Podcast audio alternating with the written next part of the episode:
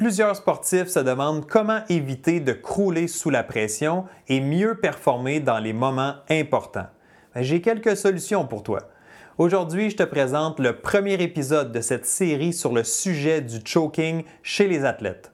Si tu en as assez de ne pas être à la hauteur lorsque ça compte, ben, tu veux écouter attentivement ce qui suit épisode numéro 86 de Direction Excellence, comment éviter de crouler sous la pression afin de mieux performer?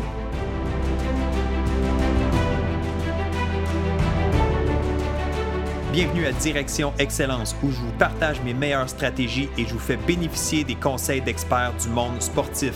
Je suis Jonathan Lelièvre. Merci de passer quelques minutes avec moi aujourd'hui. C'est un réel plaisir de vous guider dans la bonne direction, celle de l'excellence. C'est parti.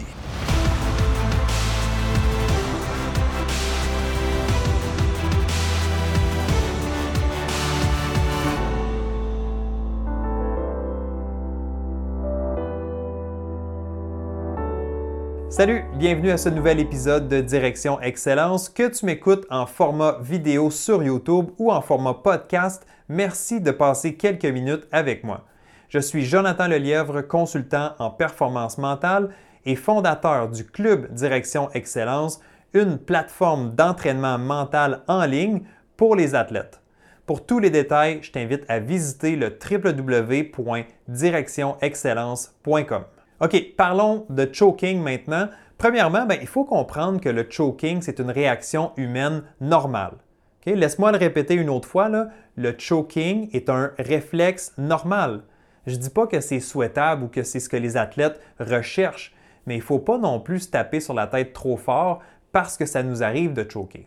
Et en passant, comme le dit si bien le célèbre joueur de tennis John McEnroe, ça nous arrive tous de choquer. La différence, c'est que les gagnants savent mieux gérer le choking que les perdants. Dans cette série sur le choking, ben, je vais te partager des trucs concrets pour t'aider à éviter de suffoquer sous la pression. Mais avant d'aller dans les stratégies, je veux te partager, je veux te présenter une définition du choking, juste pour m'assurer qu'on parle bien de la même affaire. Dans ma vision des choses, le choking, c'est quand un athlète, dans le cadre d'une compétition, perd soudainement ou peut-être graduellement ses moyens. Il y a le sentiment qu'il n'y a plus rien qui fonctionne. Sa performance au niveau physique, au niveau technique, tactique et même psychologique souffre ou s'écroule complètement alors qu'il est pourtant bien entraîné pour la tâche à accomplir. L'athlète veut bien faire, mais il n'y arrive pas dû à la pression trop grande. Donc, choquer en compétition, autrement dit, c'est de crouler sous la pression. C'est de perdre ses moyens. C'est une déconfiture. Hein, c'est la performance qui se dégrade dans une spirale négative sans être en mesure de reprendre le dessus.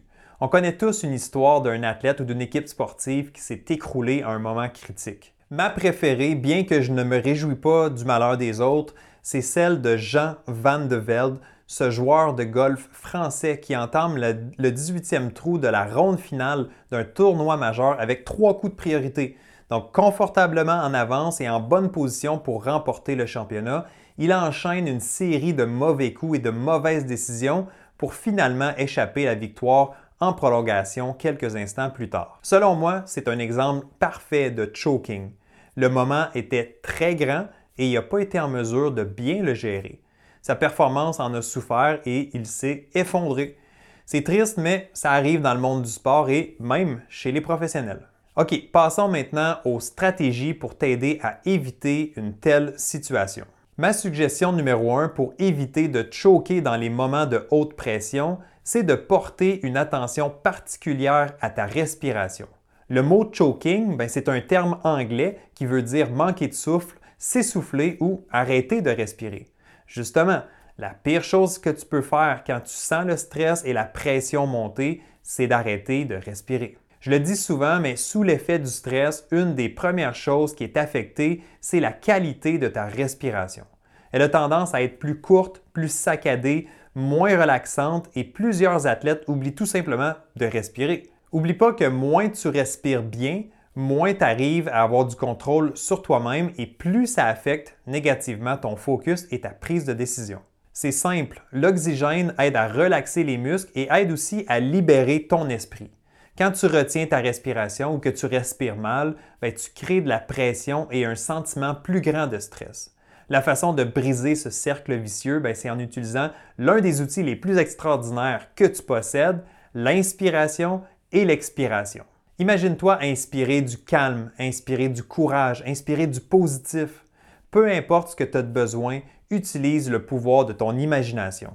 Avec chaque bouffée d'air, imagine-toi que tu inspires tu inspires ce qui va t'aider à livrer la meilleure performance. À l'expiration, ben, c'est un peu la même formule, mais la différence, c'est qu'avec chaque expiration, ben, tu veux te débarrasser du négatif. Tu veux expirer les déchets, tu veux expirer le stress en trop, expulser les doutes et la peur. Et c'est même conseillé de produire un bruit ou un son à l'expiration. Donc, sois pas gêné, laisse sortir l'air de tes poumons dans un total relâchement plus ton son est fort et long, plus l'expulsion sera bénéfique. Tu vas voir, ça va faire du bien et ça va t'aider.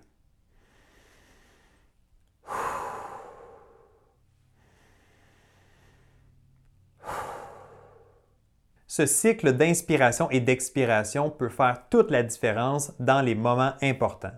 Voici deux exemples pour clarifier mon point. Si tu es un joueur de basketball et que tu dois effectuer deux lancers francs pour garder ton équipe dans le match, tu voudras peut-être inspirer du calme afin d'exécuter tes lancers comme tu sais le faire. En revanche, expire le stress et les pensées négatives. Si tu n'es pas calme dans ce genre de situation, ou pire encore, si tu es tendu, tu es raide, tu n'auras pas une bonne fluidité pour faire les lancers et c'est possible que tu échoues. Imagine-toi maintenant que tu es un joueur de tennis, tu es au service et tu fais face à une balle de match.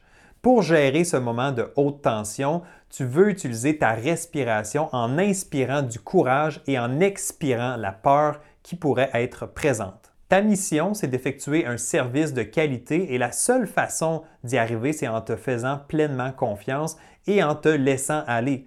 C'est pourquoi tu veux inspirer du courage, tu veux expulser la peur et te concentrer sur l'endroit où tu veux envoyer ta balle. Ça peut paraître simple, mais honnêtement, il ne faut pas sous-estimer le pouvoir de ton imagination et encore moins le pouvoir d'une respiration consciente et de qualité. Grâce à ta respiration, tu peux déclencher une réponse relaxante qui pourrait te permettre de mieux gérer le moment que tu es en train de vivre. Ça t'éloigne aussi des pensées catastrophes qui nuisent à ta performance. En conclusion, n'hésite pas à utiliser la respiration chaque fois que tu sens que c'est nécessaire, que ce soit en compétition ou même à l'entraînement. C'est toujours une bonne façon de te recentrer sur ce qui est important et d'éviter de te choquer. Plus tu pratiques, ben, plus ça va devenir efficace. Si tu as apprécié cet épisode, ben, tu veux certainement pas manquer le prochain où je reviens à nouveau avec le même sujet, le choking, mais avec une stratégie différente et complémentaire à ce qu'on vient de voir. Comme à l'habitude, si tu as retrouvé de la valeur dans cet épisode, OK, non, non, attends, attends. Habituellement, je te dirais de mettre un pouce dans les airs, de liker la vidéo et de t'abonner à la chaîne YouTube, quoique je t'invite quand même à le faire. Mais aujourd'hui, on va faire quelque chose de différent. Je t'invite à faire découvrir Direction Excellence à une personne de ton entourage. Donc, je te lance le défi de trouver au moins une personne que tu connais qui pourrait bénéficier des conseils que je partage ici sur la chaîne invite cette personne-là à venir visiter la chaîne YouTube de Direction Excellence et de s'abonner ou sinon de regarder ou d'écouter plutôt le podcast Direction Excellence. Donc les deux façons fonctionnent, mais je t'invite à, me donner un petit coup de pouce, à inviter une personne, un sportif, un athlète, un entraîneur, peu importe, à venir découvrir Direction Excellence parce que moi, ça va m'aider justement à toucher plus de gens, plus d'athlètes et c'est ma mission. Je veux aider le plus de monde possible. Alors, je te demande un petit coup de main. Je suis certain que tu es capable de trouver au moins une personne que tu pourrais inviter, que tu pourrais parler de Direction Excellence. Et comme ça, on va continuer à faire grandir la grande communauté de Direction Excellence. Alors, merci pour ton coup de main. On se retrouve très bientôt pour une prochaine dose d'excellence. Bye bye!